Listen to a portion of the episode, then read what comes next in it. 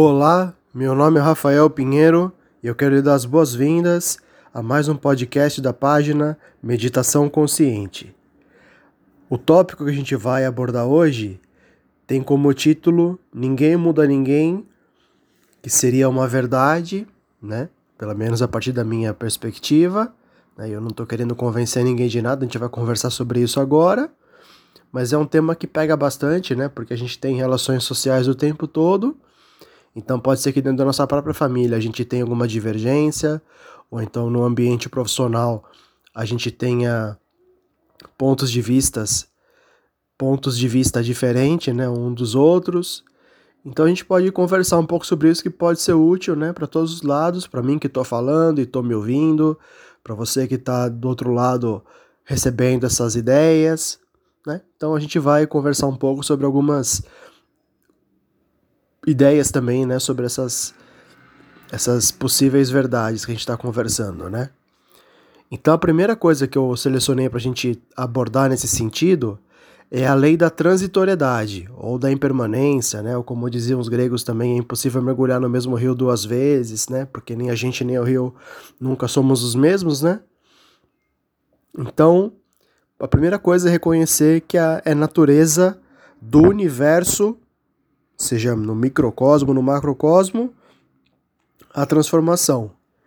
Então a gente tem de compreender isso, né? Porque as coisas estariam sempre em movimento, os indianos falam sobre dança cósmica, né? Então a gente não teria uma coisa estável assim, né, para se apoiar em nível material, né, das manifestações do universo.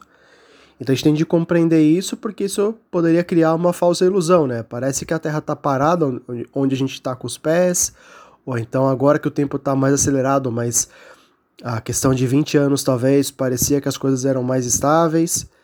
Então a primeira coisa é se compreender que tudo está em movimento, né? Que tudo é uma grande mudança, uma grande dança, como você preferir as palavras.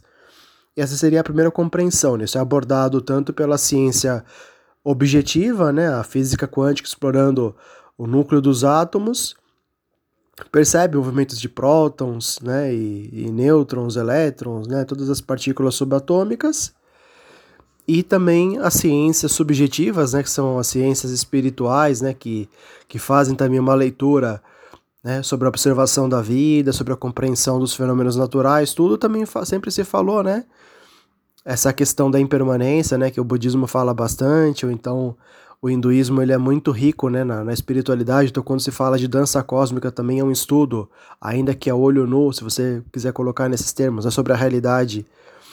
Então também já se percebia isso, a gente trouxe também a frase da Grécia Antiga. Então o objeto de estudo da física e da espiritualidade é o mesmo, que é a existência, a realidade. E aí se percebe tanto pelo microscópio, como, tele, como pelo telescópio, como também a olho nu que tudo está em movimento. Né? Então essa, primeira seria, essa, essa seria a primeira conceituação a ser colocada. E também trazendo, vamos dizer assim, desdobramentos disso, a gente muitas vezes sofre né, com, com as mudanças, mas também o Gautama Buda, né, o Siddhartha Gautama, que teria sido o Buda mais conhecido, ele também teria afirmado que não é a mudança que causa o sofrimento, mas sim a resistência à mudança. Né? Às vezes a gente constrói uma carreira e de repente essa carreira ela se mostra com necessidade de alguma alteração, né? seja porque o segmento mudou, seja porque a tecnologia mudou, ou o mercado mudou. Então a gente tem que sempre estar tá com essa flexibilidade toda, né, que a gente conversa bastante aqui, com compreensão também do Charles Darwin, que não sobrevive necessariamente nenhum mais forte, nenhum mais inteligente, mas aquele que melhor se adapta. Então a gente não poderia, né, nessa compreensão consciente que a gente está fazendo, né, querer que as coisas fiquem iguais para sempre.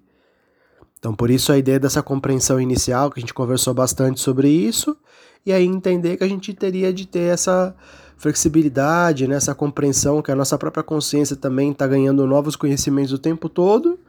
Então a gente não pode ficar preso também de achar que a gente é bom, ou que a gente é mal, ou que a gente é capaz ou incapaz. A gente também está mudando o tempo todo, né? Então é uma questão de mais para onde a gente está indo do que onde a gente esteve ou está agora. Né? As nossas escolhas estão conformando o nosso futuro. Então a gente pode, né? Se de repente eu fui uma pessoa mais rígida até agora, eu posso compreender e ter a transformação pela própria consciência da transitoriedade, da impermanência, da única constante ser a mudança. E aí que se fala também, né, Porque a filosofia, embora a física quântica também tenha muitos paralelos com a filosofia, com a espiritualidade, seria mais essas tradições ancestrais que falam sobre esses dobramentos, né, da realidade ser como é. E aí você fala que a gente não pode ter apego, ou então que a gente não pode ter desejo. Não significa que eu não possa ter carinho, ou amor, ou estima por alguma coisa que eu tenha na vida, seja uma conquista material ou mesmo alguma conquista subjetiva, e nem também que eu não possa desejar, de repente, almoçar determinado prato de refeição. Mas quando a gente entra numa briga com a realidade, numa teimosia, ou então a gente pensa alguma coisa e não mede os meios para alcançar esses fins, isso seria um apego a um pensamento, a uma ideia que a gente pode julgar que poderia adornar a nossa autoimagem, mas isso pode se mostrar insalubre, né, disfuncional com a realidade das coisas, ou então a questão do desejo é quando a gente, como eu falei, acaba colocando um objetivo na vida e sai atropelando tudo e a todos, e até a gente mesmo, para poder alcançar alguma coisa. Né? Isso também mereceria uma atenção especial para esses pontos, mas, por exemplo, que eu imagino que eu preciso comprar determinado carro. E eu também já tive né, o meu, meu carro dos sonhos, mas eu acabei, na minha fase que estava acabando as minhas faculdades, eu acabei abrindo mão de ter um carro de imediato para poder investir no estudo, né, desses temas todos que eu estou trazendo aqui. E hoje, né, passado algum tempo, as pessoas estão cada vez mais deixando de ter o próprio automóvel, ainda que seja só um segundo automóvel, para poder se locomover por táxi, por Uber, né, por outras formas de, de transporte. Então a gente talvez coloque um objetivo, né? Pode parecer interessante, mas tem que ter o jogo de cintura, né? Como a gente também conversou, né? Sobre a bússola né, da nossa consciência, do nosso coração ao longo do percurso, para poder ver o que está se mostrando ao longo da viagem, né? Para a gente não sair ignorando os sinais da vida, as evidências e acabar causando mais prejuízo do que construção. Né? Então, por isso que se fala o cuidado com o apego e com o desejo para que isso não vire uma fixação e acabe comprometendo a nossa saúde, a rela as relações sociais e a gente vive muito as consequências disso, né? As perturbações que a gente está causando no meio ambiente, né? De poluição, de desperdício, de desmatamento, de uma série de coisas. teria uma consonância com essas ideias, né? Que a gente acaba querendo ganhar dinheiro, ou tal objetivo na vida, ou, ou ter uma imagem para a sociedade, etc e tal, e acaba né, comprometendo o, o ecossistema do qual a gente é interdependente, não independente. Né? Já foi seu tempo que os recursos natu naturais eram mais abundantes, que não tinha problema cortar árvore ou sujar rio, né? Ou a gente está faltando, hoje está faltando água potável e também a gente tem uma questão de mudança climática também em função né, da, do, da extração não renovável dos recursos naturais. Então, tudo isso tem que ser colocado em consciência e a gente está aprendendo com as experiências, né? Como eu falei no início, a gente não é nem bom, nem mal, nem capaz ou incapaz. A gente está aprendendo com a experiência e talvez agora já esteja claro o suficiente para a gente poder fazer alguma mudança, né?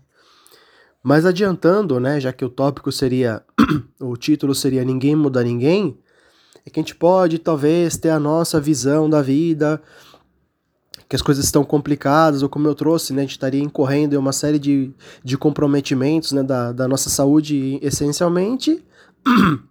Mas a mudança, como se diz, é uma porta que só se abre por dentro. Né? Então a gente pode, no máximo, ser o exemplo daquilo que a gente apregoa, desculpe, e procurar pelo exemplo né, mostrar que é possível ser feliz, né, com uma maneira mais harmoniosa de se viver a vida, com mais flexibilidade, tolerância, compreensão, amor, paciência, uma série de valores, né?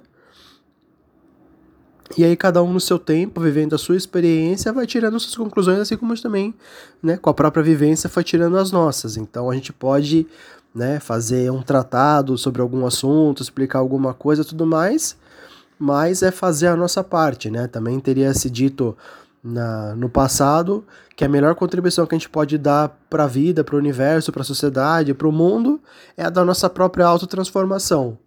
Então, se a gente julga que dado do comportamento não é saudável, não é bom, não é coerente, então que a gente não faça isso. E aí, né, respeito é uma coisa que se oferece, não se exige, o amor da mesma forma.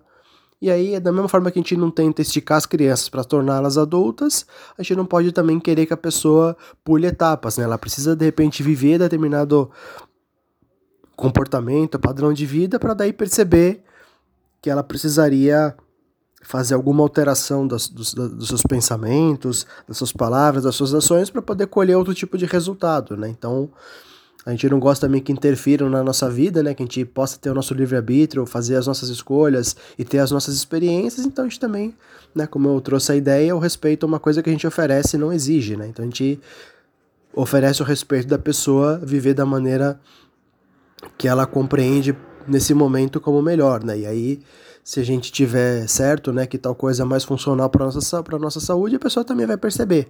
E a gente pode ser o exemplo, né, e mostrar para a pessoa na prática como viver de determinada forma, né?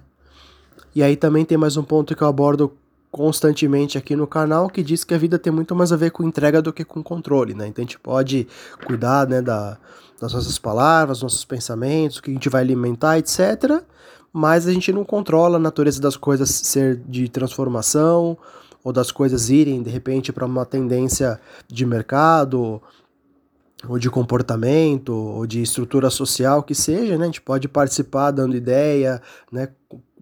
Se comportando positivamente, né? Para poder ter uma influência positiva no todo, mas a gente não consegue, né? Ficar acordado 24 horas controlando tudo, fazendo tudo.